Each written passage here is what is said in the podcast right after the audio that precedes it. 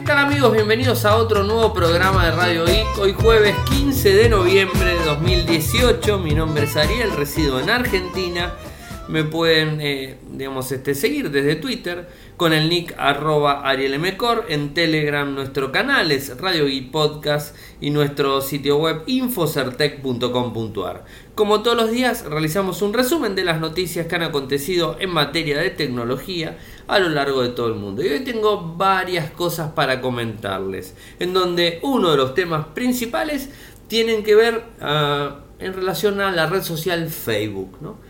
Y esto nuevamente estando eh, en el, foco de la tormenta, eh, ya que se dieron a conocer eh, algunos, este, algunas decisiones que ha tomado su CEO, Mark Zuckerberg, en donde habló justamente a los directivos y les dijo que debían dejar de utilizar iPhone para empezar a utilizar eh, Android. ¿no? Este es el, problema eh, que generó la, todo, el inconveniente. ¿Y en relación a qué sucede esto? Justamente por eh, todos los problemas que tuvo la red social este año, desde que se conoció lo de Cambridge Analytica y, todas estas cuestiones relacionadas a la privacidad, algo que todos sabíamos, ¿no? O sea, que, que Facebook guardaba nuestros datos, de hecho, todas las empresas guardan nuestros datos, pero realmente Facebook las vendía eh, con, otros, este, eh, con otros servicios y digamos, destinaba los mismos para otros fines que no estaban realmente los usuarios de la red social estaban enterados de esa situación. Entonces esto generó una, digamos, un, problema muy grande a nivel global. Hay muchas personas que no les importa, pero realmente esto generó un problema. Hasta ahí estamos bien. Ahora, eh, ¿en dónde se genera el nuevo problema? Eh, es, eh, viene relacionado a unos dichos de Tim Cook, que es el CEO de, Apple, en, donde le hicieron una entrevista, la MSNBC le hizo una entrevista, y él dijo estas palabras. Tim Cook dijo que la privacidad de los usuarios era importantísima y que ellos no iban a traficar nunca con los datos o la vida personal de ellos, argumentando que la privacidad era un derecho humano y una libertad civil. Además, digamos, este, suma eh, que cuando le preguntan sobre lo sucedido a Zuckerberg, el, CEO de, Facebook, obviamente, y qué es lo que habría hecho, ¿no?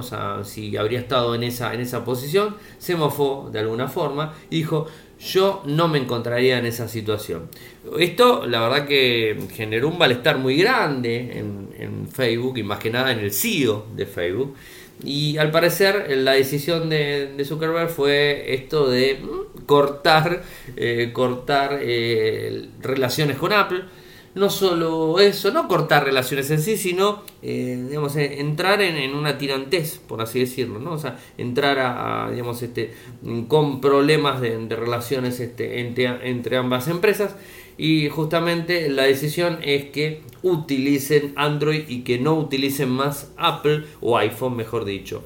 Eh, una de las excusas que, que dio Mark es que realmente el, más del 70% de los usuarios de todo el mundo utilizan Android y no utilizan iPhone. ¿no? Esto no es nada que no sea cierto, es así. Eh, eh, iPhone no es el sistema operativo más utilizado en el mundo, el sistema más utilizado en el mundo en móvil es Android, no hay vuelta. Y que de alguna manera tiene alguna, eh, digamos, este, una relación directa a donde ellos se deberían enfocar. Ellos se deberían enfocar al sistema operativo de más uso. ¿no? O sea, no vale tanto que estén desarrollando y que le estén poniendo tantas fichas a la aplicación en iOS si, por ejemplo, la aplicación en Android anda tan mal como sabemos que anda o si no, que consume tantos recursos como consume y tiene un montón de problemas como lo tiene. ¿no? Entonces, como que los recursos se deberían enfocar en el sistema operativo que, más este, popularidad tiene, ¿no? Es, algo lógico.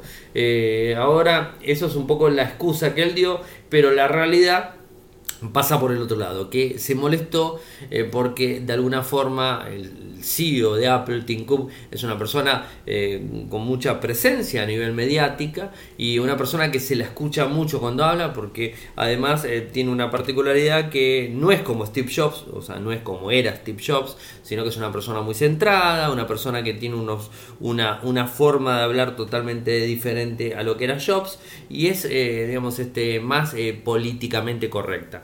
No dijo absolutamente nada fuera de lugar. Tampoco los acusó a Facebook, no acusó al CEO. Pero bueno, parece que se lo tomó bastante, bastante en serio eh, el CEO de Facebook y bueno, complicó la situación. A todo esto, eh, digamos, eh, la cuestión avanzó un poquitito más en donde Facebook habría contratado una empresa en, ese tiempo, una empresa que eh, se llama The Finance Public Affairs, en donde lo que hace es potenciar determinados contenidos en, en las redes o en lo que tiene que ver los sitios web en general. Entonces justamente lo que intentó hacer Facebook es una campaña de desprestigio hacia Apple y hacia Google potenciando eh, contenidos obviamente positivos hacia la red social Facebook y digamos hablando mal de Google y de Apple, ¿no? o sea, hablando mal de sus competidores en definitiva, ¿no? de, alguna manera. Eh, medios asociados como NTK Networks eh, fue uno de los que publicaron muchas notas de las supuestas malas prácticas de Apple y de Google, ¿no? Eh, y además en otros medios lo han llamado Apple como que era hipócrita por criticar a Facebook y su recopilación de datos a la vez que ellos hacen lo mismo con sus usuarios. A ver, eh, quien esté exento de un pecado que tira la primera piedra, yo creo que son todos iguales. Apple, Google y Facebook. Los tres de mayor o menor medida guardan los datos de los usuarios y los utilizan en su beneficio. Eh, eh, no hay duda sobre eso. ¿Quién lo utiliza más? ¿Quién lo utiliza menos? Bueno, no sé. O sea, yo creo que ninguno de los tres, o sea, ninguno de los tres CEOs podría salir a hablar y decir yo no lo hago, porque lo hacen. Eso no me cabe la menor duda. Obviamente Facebook se ha comprobado que ha influido en, determinadas cuestiones que no debería haber influido y también se ha comprobado que, tuvo relaciones con gobiernos y Cambridge Analytica no fue un invento y sabía Facebook de eso, o sea, un montón de cuestiones relacionadas a Facebook que quizás han pasado de largo eh, y bueno, este año explotó la gran bomba contra Facebook. Así que bueno, esa, esa es la realidad, ¿no? Esa, es lo, que sucede. Ahora sabemos que Google hace exactamente lo mismo, eh, pero de otro lado. Y Apple también, porque Apple te, mantiene en un ecosistema completamente cerrado donde tiene todos tus datos y no puedes salir y estás cautivo de, digamos, de, sus equipos, de sus sistemas y, y de todo. O sea que de una forma u otra, todos hacen lo mismo. O sea, no hay vuelta. Microsoft también, o sea, tampoco se salva Microsoft. Creo que ninguna empresa se salva de esto. Y como todos bien sabemos, la información es poder y el poder lo da desde ese lado, ¿no? Y, Google vende datos eh, porque si no, no tendría publicidad. Facebook vende datos, si no, no tendría publicidad. Twitter vende datos, si no, no tendría publicidad. Si no vende los datos, ¿cómo tiene publicidad? O sea, esto es más que lógico. De ahí en más a que esos datos se procesen para tratar de cambiar una opinión de un determinado grupo específico de gente, como se lo ha acusado a Facebook en su momento las elecciones de Estados Unidos, bueno, ya ese es otro tema. Ahí ya eh, pasamos la raya de, digamos, de recolectar datos, utilizar datos para tener beneficio económico de publicidad. Estamos pasando la, digamos, este, eh, este, la línea y nos pasamos directamente a vender para tratar de torcer una elección presidencial que es un poco lo que se dio, ¿no? Pero, pero bueno, o sea, eh, ahí también podemos entrar a decir, bueno, la gente también es, eh, no es muy eh, ducha porque si se dejan manipular por una red social, pero bueno, o sea, es todo un tema, ¿no? A, veces, en algún momento tendría que hablar con, con alguna persona, con algún psicólogo para que me explique todo esto que sucede con Facebook, que es tan, tan difícil, tan complicado que inclusive Facebook, tengo que decir, más allá de todo esto, Facebook está haciendo las cosas un poco mejor de lo que lo hacía antes, o por lo menos quiere enmendar todo lo que hizo. Siempre está bueno querer tratar de enmendar, enmendar la situación y está generando informes, eh, está generando, o sea, está pagando a empresas para que hagan informes en relación a la red social, está pagando para que realicen informes del uso de la red social, está pagando para que digan cuánto tiempo una persona puede estar detrás de una computadora en la red social. Bueno, está pagando todo y no solamente está pagando para esos informes utilizarlo ellos, sino que lo hacen público. Así que de alguna manera está bueno. Se está sincerando bastante desde hace un tiempo atrás, desde unos meses atrás, o sea, no de un tiempo atrás, meses atrás, se está sincerando y está empezando a publicar un montón de cosas. De hecho, hoy publicamos la nota en donde habla del compromiso de transparencia. O sea, hoy publico la nota en inglés, la nota en español, o sea, en el blog para Latinoamérica y en Estados Unidos. Entonces, alguna manera está empezando a sincerarse, está empezando a contar cómo trabaja, su compromiso de transparencia, creo que, está bueno, o sea, más allá de todo eso, está bueno que hagan este tipo de cosas y sería interesante que todas las empresas empiecen a hacer algo similar, ¿no? Pero creo que de a poco mm, la gente se va a ir dando cuenta de estas cuestiones y digamos este empezar a digamos, eh, hacer algo diferente no vivir enfrascado en una red social como mucha gente lo está y creo que no, no es bueno para nadie eh, ahora todos son iguales no a mí sinceramente y siempre lo digo conmigo las redes sociales Twitter, Facebook o el que sea que tenga publicidad se mueren de hambre porque no le presto atención en lo más mínimo a las publicidades que me llegan desde ese lado. Si me llegan por correo electrónico las borro. Si me llegan en los laterales no le presto atención. Y por ejemplo, para decir algo que, que una vuelta lo he hablado con un amigo, con, con Facu Arena, que de paso le mando un saludo si me está escuchando, eh, me dijo, vos no sos negocio para Facebook. Y no, porque jamás entro en el timeline clásico de, Facebook. Tampoco entro en el timeline de Twitter. Entro en mi usuario, en mi perfil, en mi fanpage. Nunca entro en el otro. Entonces, no estoy viendo lo que están publicando normalmente las personas en Twitter, en Facebook. Estoy viendo lo mío. Tengo abiertas las pestañas mías. No estoy chequeando a ver qué puso uno, qué puso el otro, qué publicó, qué no publicó. Eso debe ser un poco medio de, no ser tan chusma, quizás, ¿no? Eh, no estoy mirando eso. Inclusive me pasa acá en casa cuando Cami o Clau me dice, ¿viste lo que publiqué? La verdad que no no lo vi, porque no, le presto atención a ese tipo de cosas. Me tenés que decir, mirá tal cosa que publiqué, bueno, ahí voy y me fijo. Si no, la verdad que no, no, le presto tanta atención. Sí, si por ejemplo me, digamos, me mencionan, sí, si me avisan, bueno, ese tipo de cosas sí lo hago. Pero, digamos, me dedico a, lo mío, a, mi trabajo. Trato de no perder tiempo en ese lado. O sea, ojo, no quiero decir que eh, estar en una red social es perder tiempo. Algunos creen que sí, otros creen que no de mi lado no voy a digamos, utilizar, para no decir perder, no voy a utilizar ese tiempo en digamos, estar viendo lo que publican los demás. Ahora sí, si de repente estoy siguiendo un tema puntual, un tema puntual de una empresa, un tema puntual de una información de algo específico, sí voy a ir a la gran mayoría de lugares en donde esa empresa o ese medio o esa noticia está presente y voy a ir a ver la fanpage, voy a ver el usuario, voy a ir a ver el medio, voy a ir a ver el periodista, voy a ir a ver, o sea, ahí sí, la marca, lo que fuese, voy a ir a ver eso pero si no, la verdad que no le presto atención porque lo considero que, pierdo demasiado tiempo. O sea, si no me, la paso enfrascado mirando lo que publican todos y genera las cosas que inclusive Facebook dijo que genera depresión. O sea, genera depresión, eh, que es el informe que ellos hicieron, uno de los que hicieron, genera depresión estar pendientemente viendo lo que publica la gente. No lo digo yo, lo dice Facebook en un estudio que hicieron ellos, que está bueno que, lo vengan haciendo. O sea, particularmente creo que es una buena opción, más allá de todas las cosas eh, feas que, se hablan de Facebook, todas las cosas eh, raras, bueno, esta es una buena opción. Y para cerrar el tema Facebook, les cuento que eh, Facebook responde, o sea, responde al Times, que es el que publicó esto de, los directivos que tienen que usar todo eso, digamos, le responde en, un comunicado público. O sea, no es que. o sea, les digo, está haciendo dentro de todas las cosas bien. A ver, si lo prohibió o no lo prohibió, no importa, pero por lo menos sale y dice, bueno, mira, es así. Eh, y si lo hizo, seguramente volverá para atrás. ¿no? Eh, eh, les cuento palabras oficiales eh, desde Facebook. Tim ha criticado constantemente nuestro modelo de negocio y Mark ha sido igual de claro que no está de acuerdo. De esta forma no se ha tenido que emplear de nadie más para mostrar disgusto. Así lo dijo el comunicado. ¿no? Y hemos incentivado a empleados y ejecutivos que usen Android por ser el sistema operativo más usado en el mundo. Esto creo que es cierto. Y lo tendrían que haber hecho de primer momento. Incentivar, no obligar.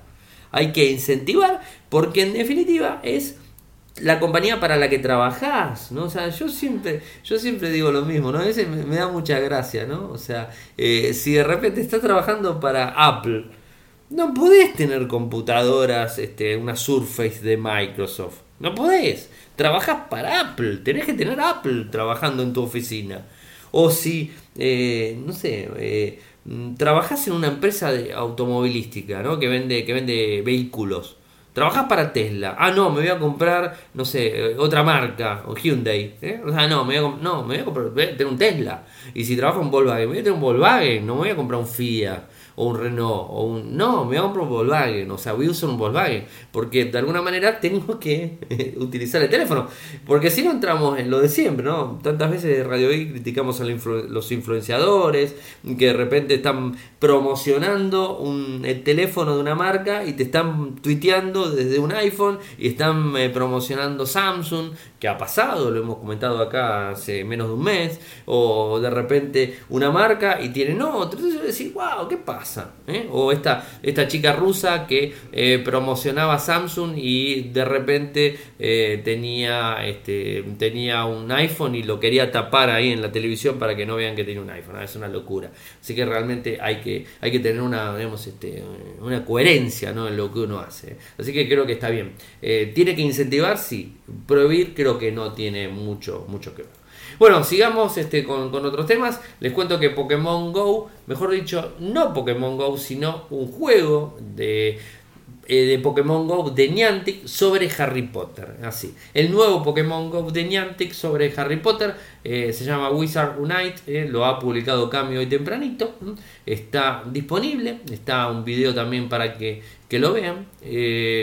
Son algunos detalles escasos de lo que se está trabajando, pero va a tener mucho, mucha relación a, digamos, a, eh, no es la saga. Si digo saga Carmen me está escuchando, me voy a confundir, me va a querer matar, no importa. Eh, bueno, o sea, todas las películas de Harry Potter y de Hogwarts en general. Así que es interesante ver todo esto. Y Niantic ha publicado un tráiler, ¿eh? o sea, Harry Potter Wizard Unite. Ahí está disponible para que lo puedan ver en Infocertec, lo hemos publicado.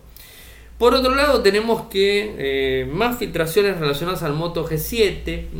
Eh, se ha filtrado algunos datos más. Ya sabíamos que este, este equipo de Motorola va a tener una pantalla de 6.4 pulgadas, Full HD+, 3500 de batería, una cámara frontal de 12, una doble cámara trasera de 12 más 5, pero hoy se volvieron a filtrar datos desde la Comisión Federal de Comunicaciones de Estados Unidos, que es la FCC, en donde habla del procesador y la memoria RAM más el almacenamiento interno. Y se está diciendo que el microprocesador que tendría el Moto G7 sería el Snapdragon 660. ¿eh? Ese sería el SOC que traería internamente.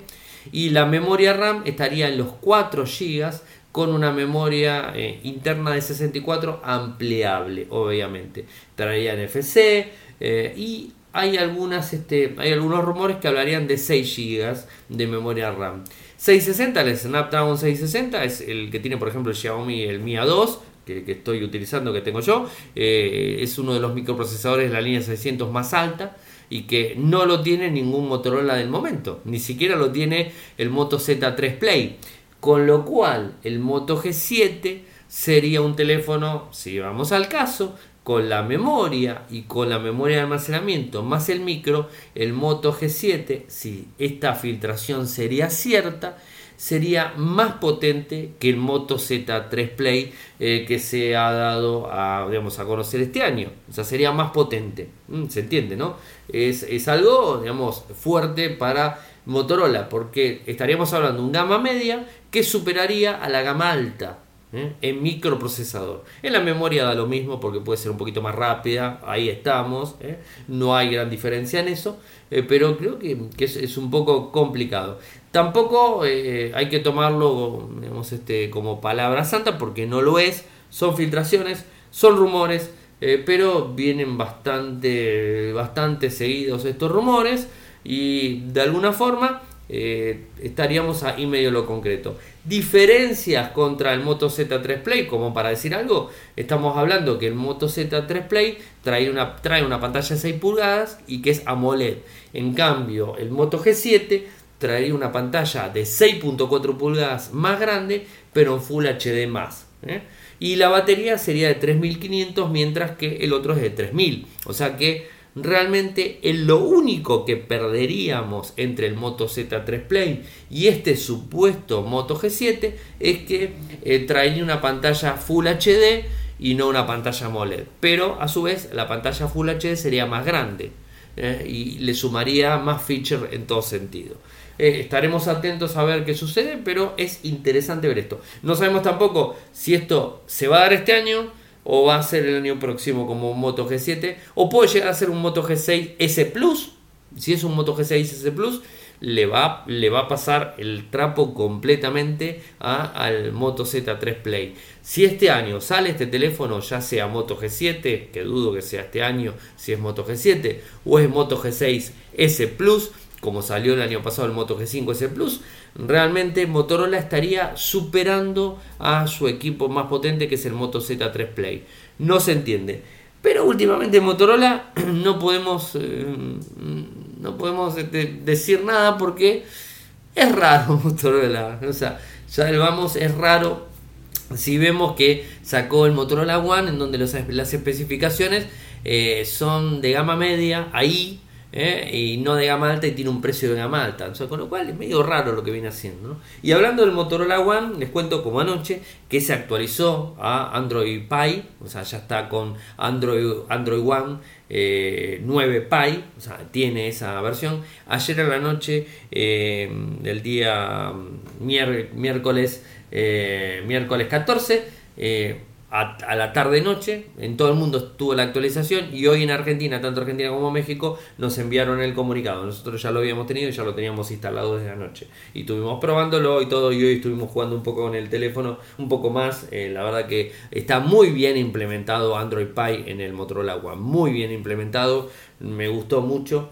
Eh, de hecho lo estuvimos este, revisando un poco con Ferdor. Eh, y su, bueno, Ferdor lo conocen del programa Ingeniería Inversa, lo pueden buscar en, en Spotify o en Anchor, eh, ahí está en Pocket Cast, Ingeniería Inversa, eh, estuvimos hablando con Fer y, lo estuvo chequeando un poco Android Pie y más todo lo que vio él en revisiones, más todo lo que vimos los dos, es como que nos dimos cuenta que está muy bien implementado, o sea, se, se ve bien, hizo una buena implementación Motorola en esto, y bueno, estamos pendientes a que empiecen todos los equipos a moverse. Es el primero que tiene Android, Android Pie en, en Android One, en el proyecto Android One. No, supuestamente el primero es el Nokia 6.1 pero están ahí los dos, o sea, días de diferencia. O sea, eh, podríamos decir que es el primero, sí, digamos. Eh, ¿Cumplió Motorola? Sí, cumplió Motorola porque lo sacó rapidísimo. O sea, eh, en el mundo se conoce el, Nokia 6.1 y el Motorola One, los únicos con Android Pie. hablando de los proyectos Android, Android One, o sea, no Android clásico como tampoco los Pixel. O sea, los Pixel obviamente lo tienen antes de tiempo. Pero muy bueno, muy bueno realmente que lo hayan hecho. ¿Cumplieron? Sí, cumplieron. Así que mm, eh, contentos con Motorola en ese sentido. Eh, Intel. Eh, ni Intel ni Qualcomm. Apple parece que va a, apostar por fabricar sus propios modem 5G. Esto es una información que sale desde Bloomberg.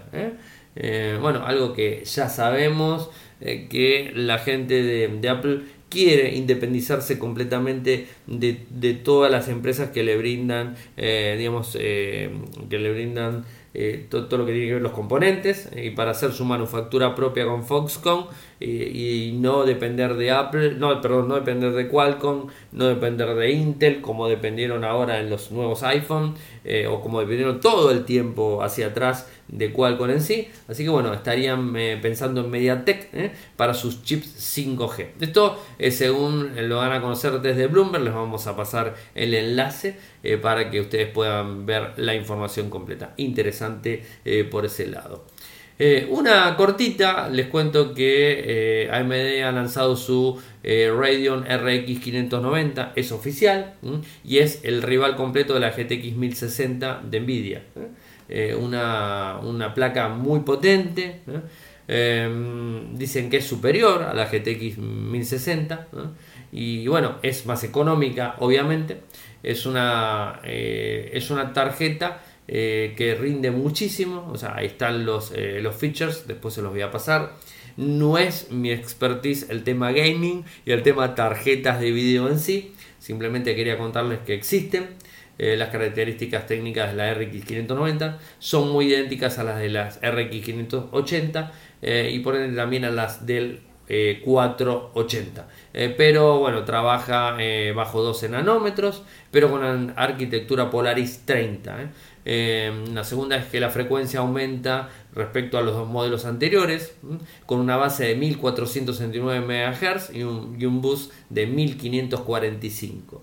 Esto levanta también consumo y un montón de cosas que están relacionadas en general. Pero bueno, muy potentes las placas y más económicas. ¿eh? Eso es interesante para tenerlo en cuenta. Tengo eh, dos audios. Por un lado tenemos la columna de Seba, como siempre, y además tengo una entrevista porque Hoy se eh, realizó la apertura de eh, la primera eh, la primer tienda, el store de la gente de Logitech en Argentina, mejor dicho, la primera tienda, según nos dijeron, de Latinoamérica. O sea, la primera tienda de experiencia de Logitech en Latinoamérica está puesta en Argentina. la apertura se hizo este jueves en el shopping Unicenter, el primer shopping también que, que abrió sus puertas eh, por, a finales de los años 80 aquí en Argentina, en la provincia de Buenos Aires. Eh, digamos, en la localidad de Martínez, está en el tercer piso, eh, ni bien sube en el tercer piso lo pueden encontrar con todas las tiendas y todos los retail, está en todos los retail, es un, es un, digamos, este, un store donde pueden probar productos y todo eso.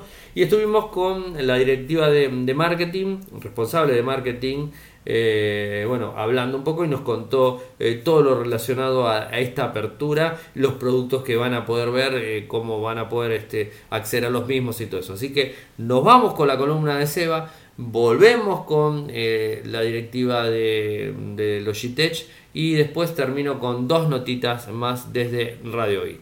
Hola, acá Sebastián Bassi desde Silicon Valley para Infocertec y Radio I, Darío Corgatelli. Hoy, mm, bueno, noticias de Bitcoin para empezar. Eh, bueno, es de importante porque mm, ha habido una baja, eh, no sé ahora en el estado, ¿no? Bueno, esto va cambiando cada minuto, eh, pero bueno, mm, tuvo menos de los 6 mil dólares, creo que llegó hasta 5.500. esto se debe principalmente a un fork en Bitcoin Cash. Es un fork, le llaman contencioso, o sea, no, no arreglado. Eh, bueno, que pueden derivar en varias criptomonedas y mm, ayer Coinbase avisó a los este a quienes tienen eh, Bitcoin Cash que van a eh, momentáneamente suspender las operaciones hasta que vean cuál es la cadena predominante, ¿no? Cuál gana. bueno, y en base a eso siguen operando, pero por lo pronto, bueno, los Bitcoin que uno tiene quedan almacenados en la blockchain de Bitcoin Cash, me refiero a los Bitcoin Cash, ¿no? Eh, y digamos, eso no está en peligro, obviamente está en peligro la cotización, porque cuando hay un fork, eh, bueno, mm, puede haber variaciones de precio para peor o para mejor, ¿eh? depende cómo salga del fork, fork puede salir fortalecido a veces. bueno, ya, ya ha pasado y también justamente en el caso de Bitcoin Cash, que es un fork de, de Bitcoin. Bien, em, pero bueno, también hay otras noticias em, más positivas, por ejemplo, el OK Ed es un exchange importante de Hong Kong que abre en Argentina, o sea, bueno, una oportunidad más, una, posibilidad más para la gente, para los argentinos, em, como también Ripio, otro un exchange que ya está hace mucho, que es muy usado ¿no? en Argentina, que ahora saca una criptomoneda, aparentemente es un token, que eh, tiene paridad con el dólar. Lo cual, eh, bueno, es para la gente que te interesan las criptomonedas, pero no quieren la, tener la variación, ¿no? De, mm, digamos, de, precio que tienen las criptomonedas. Yo les hablé, esto lo llaman las stablecoin. Eh, empezaron con, eh, bueno, no, es, la única. ahora no me acuerdo, Tether creo que se llama, Tether, la, la, primera. Pero bueno, hubo, hubo muchas. El problema que tienen estas stablecoin es que, bueno, a diferencia del resto de las criptomonedas, está dependiendo, termina uno dependiendo de una empresa, en este caso de Ripio. Así que bueno, lo que tiene de un beneficio, pero por otro lado tiene, tiene este potencial problema. Bien, em, eso con tema de criptomonedas. Y ahora, bueno, la noticia del día en Estados Unidos fue eh, sobre todo, principalmente un artículo en New York Times, o sea, noticia tecnológica, ¿no? Eh, con respecto a en contra de Facebook, ¿no? acusándolos de haber durante todo este tiempo el tema de Cambridge Analytica haber manipulado a mm, distintas personas o medios o bueno todo lo que hicieron lo intentaron hacer para eh, criticar a los que los criticaban a ellos. Eh, bueno, es tema bastante largo, yo la verdad no leí todo, me parece que hablar bien de esto amerita informarse. Em, lo único que vi es que una cosa, bueno, Teresa, pues estoy siguiendo y les vengo contando, ¿no? Todo este tema de Facebook, el tema de las fake news y todo eso, y que justamente Facebook colaboró activamente con el tema de las fake news para, em, en particular, lo que hacía era vincular con George Soros a las personas que estaban en contra de ellos. Em, yo les conté el tema de Soros, que es un tema permanente, ¿no? Lo que es en Estados Unidos es en la, en la derecha, básicamente, eh, sobre todo en las partes más, en los pensamientos más conspiranoicos, que le atribuyen a mm, este millonario eh, de origen húngaro eh, todos los, la financiación a todo tipo de eh, cualquier cosa que ellos se oponen. Entonces hay alguna marcha, lo que sea, o una iniciativa, algo, es financiado por Soros.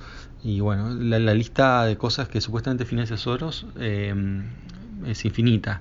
Y bueno, ahora se le agregan lo que dice o ha dicho Facebook.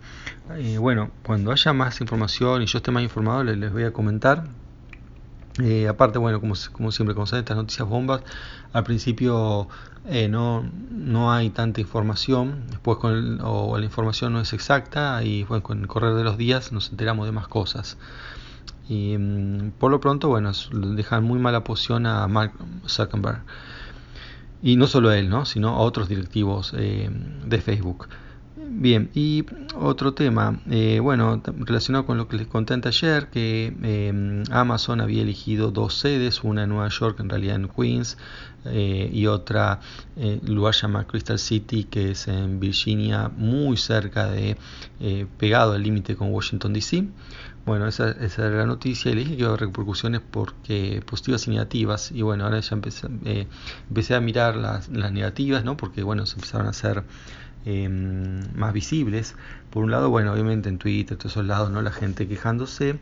Eh, por lo bueno que yo les cuento de lo que pasa en, con las grandes empresas de tecnología en el área de Silicon Valley que ha transformado eh, lo que es la bahía de San Francisco y Silicon Valley ¿no? y todo este área en general en un un lugar muy difícil para vivir por em, en el sentido que bueno los no solo los alquileres sino los precios en generales son muy caros em, ¿no? al haber tantas empresas por ejemplo acá en Silicon Valley está tenemos de Google Apple Facebook bueno y Salesforce eh, etcétera todas esas empresas eh, pagando sueldos importantes a sus em, desarrolladores y otros empleados eh, tiran para arriba los, los precios de los alquileres y en consecuencia otros precios que se tienen que acomodar.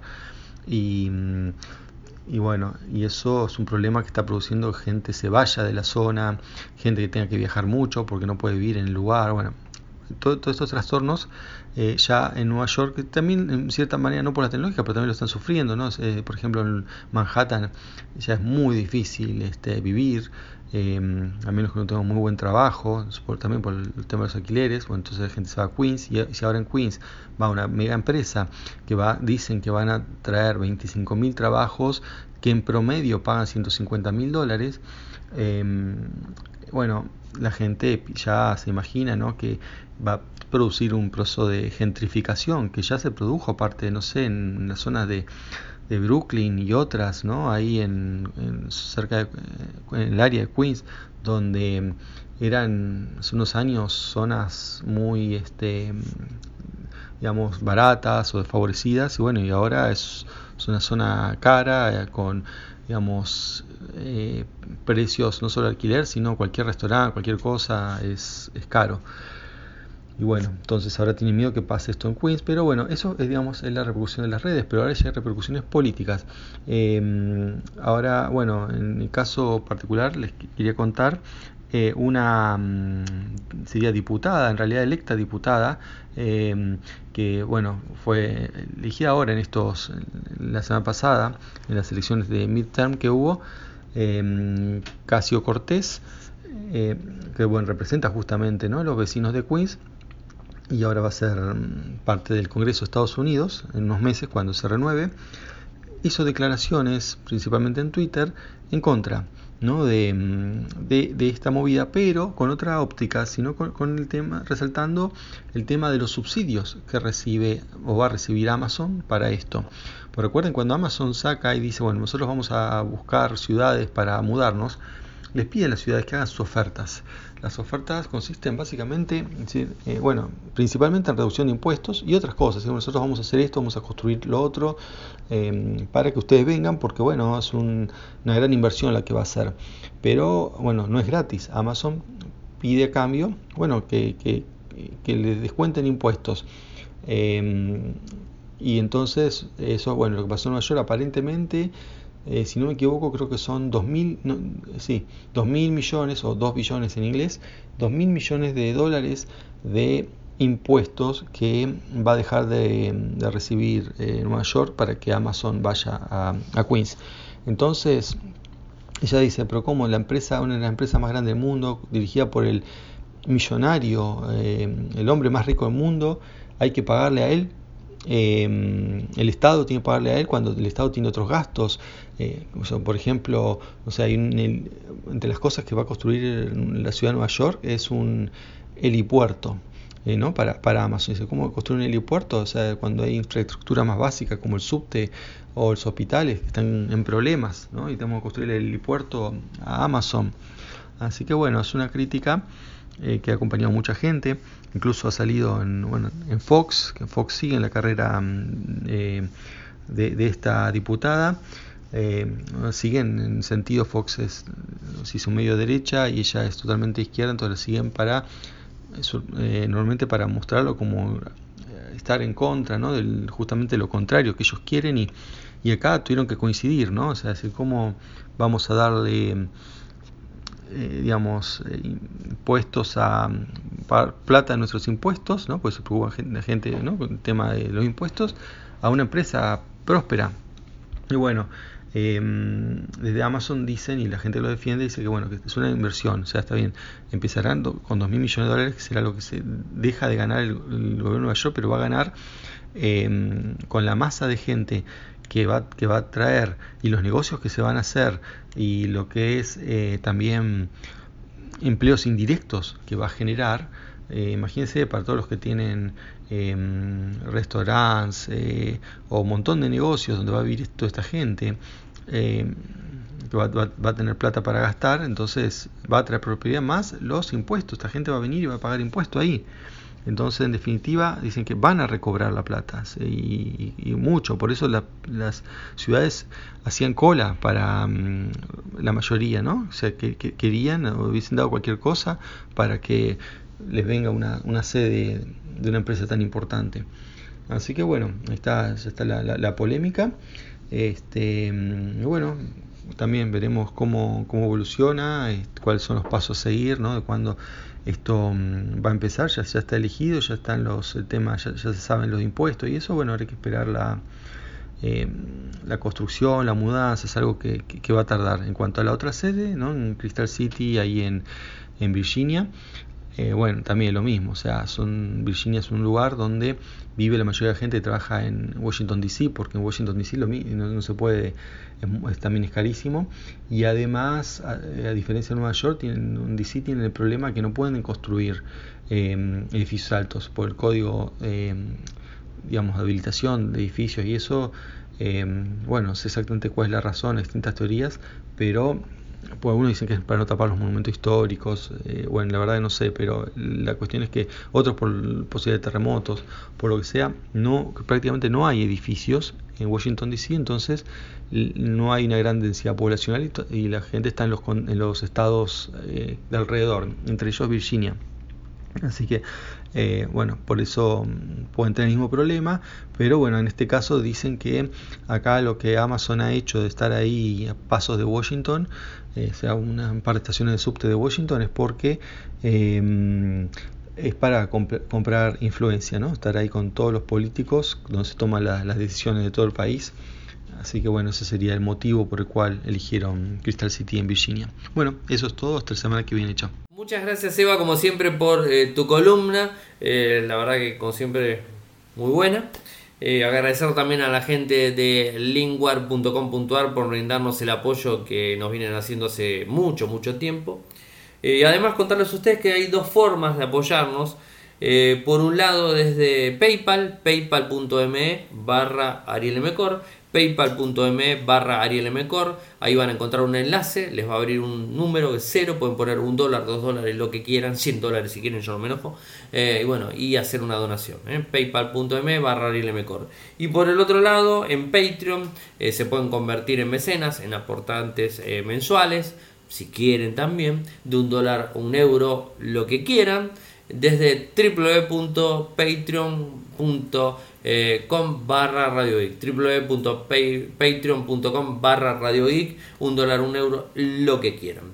Eh, gracias también a la gente de Logitech por la invitación de, esta, de esta, noche. Eh, la verdad que la pasamos muy bien con Clau, fuimos los dos y hicimos una cobertura en vivo, salimos por Instagram, Ariel Mecor en Instagram, salimos por ahí, tenemos una entrevista, mañana vamos a... En la entrevista la subimos recién, pero tenemos este también un, video, el corte de cinta, todo eso que mañana se lo vamos a estar compartiendo en el informe eh, en infosartec.com.ar. Una rápida, hay un fallo en, Steam que permite generar licencias gratis ilimitadas, problemas, ¿eh?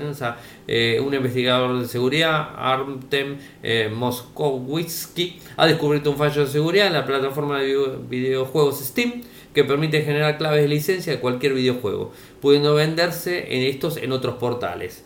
Eh, Valve, que es la empresa que está detrás de Steam, ha recompensado al descubridor con, del fallo con 20 mil dólares, de los cuales 5 mil son por no divulgar el fallo. Eso está bueno, ¿ven? Fíjese, una persona que descubre un fallo, que lo reporta eh, y digamos este no lo hace público porque si lo hace público lo utiliza todo el mundo más allá que existe el fallo lo hace público eh, bueno no se han hecho públicos los detalles eh, según Steam en HackerOne. ¿eh? Eh, este se encontraba en el API de la plataforma de generación de claves para las empresas asociadas, más concretamente en la ruta, un enlace, ¿no?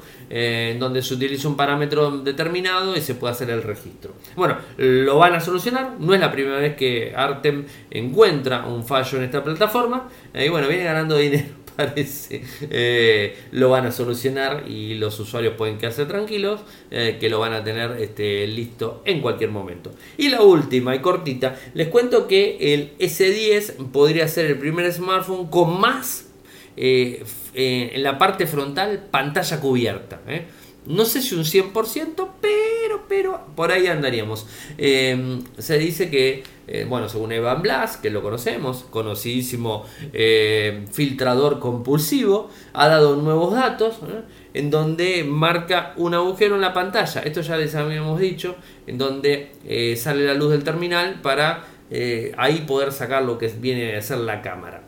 Un medio coreano de ELEC, ELEC eh, ha confirmado o sea, que el S10 del año próximo va a estar equipado eh, con paneles de diodo orgánico de emisión de, luz OLED que puede eliminar los bordes superior e inferior de la pantalla. Incluso apuntan y dicen que la terminal, o sea, el terminal, el equipo, va a tener dos agujeros finos en la parte superior de la pantalla donde van a colocar la lente de la cámara y el sensor de la cámara. ¡Wow! O sea, va a ser, mm, no va a tener eh, espacio que no sea pantalla frontal. ¿eh?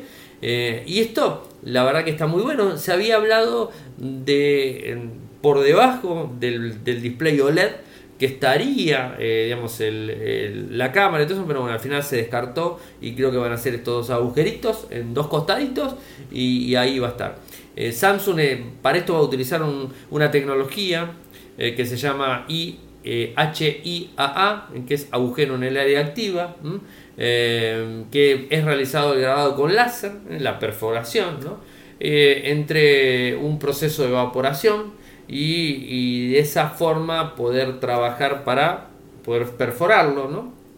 Y eh, por ese lugar hay un bombardeo de diodo láser DPSS que procesa con los equipos grabados de láser SFA. Eh, eh, bueno, o sea, todo, todo, un tema técnico. para, no, no, los quiero aburrir con esta parte. La cuestión es que va a tener dos agujeros, uno para el sensor y uno para lo que sería la cámara. Esto es así, se va a perforar y no vamos a perder, bueno, el que tenga el teléfono, no va a perder espacio en la enfrente, va a ser top pantalla pantalla. Esperemos que sea duro, esperemos este, que no haya inconveniente de ningún estilo y tipo. Y también habrá que ver después el tema cristales templados, porque los cristales templados van a tener que tener todos agujeros, porque si no lo tienen, es un problema. Porque te va a tapar eh, el mismo agujero. Bueno, quizás no influya tanto. en lo que sería el sensor de proximidad y todo eso, no va a molestar tanto. Pero sí va a molestar quizás en lo que es la cámara, porque tendrías doble vidrio en la cámara. Bueno, no sé cómo lo van a solucionar, pero confío muy bien, en, confío mucho en Samsung que, van a salir adelante y lo van a hacer eh, seguramente más que óptimo este, esta, e, este sistema para poder eh, utilizar la pantalla al 100%, más la tecnología que les conté para poder ocupar de punta a punta. Bueno, hemos llegado al final del programa y al final de la semana. Mañana vamos a estar realizando el podcast review del Motorola One, así que estén atentos eh, porque va a estar eh, publicado. Eh, digamos, este, como siempre, en el mismo canal. Así que va a estar, si no es mañana, el fin de semana. O sea, más tarde el lunes a la mañana. Pero está publicado esta semana, va a estar ya grabado eh, y lo estaremos publicando en más tardar el lunes a la mañana. Está disponible con el informe y la review en general. No solamente el podcast review, sino la review en general del el equipo. Saben que pueden seguirme desde Twitter, mi nick es arroba arielmcor, en Instagram es arroba arielmcor, mi usuario en Telegram es arielmcor, eh, mi correo electrónico arielmcor.gmail.com nuestro sitio web infocertec.com.ar y nuestro canal en Telegram es Radio Podcast. Muchas gracias por escucharme y buen fin de semana para todos. Chau.